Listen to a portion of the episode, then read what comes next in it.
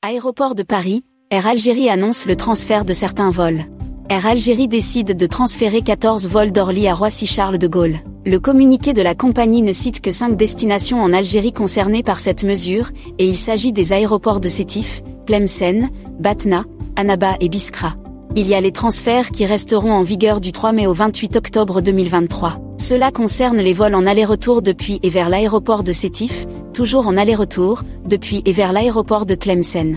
Dans la même période, les vols depuis et vers Batna sont concernés par ce transfert, mais uniquement le mercredi ainsi que les vols depuis et vers l'aéroport de Biskra, opérés le samedi. Il restera enfin les vols depuis et vers l'aéroport de Annaba, opérés trois fois par semaine, à savoir le mercredi, le vendredi et le dimanche.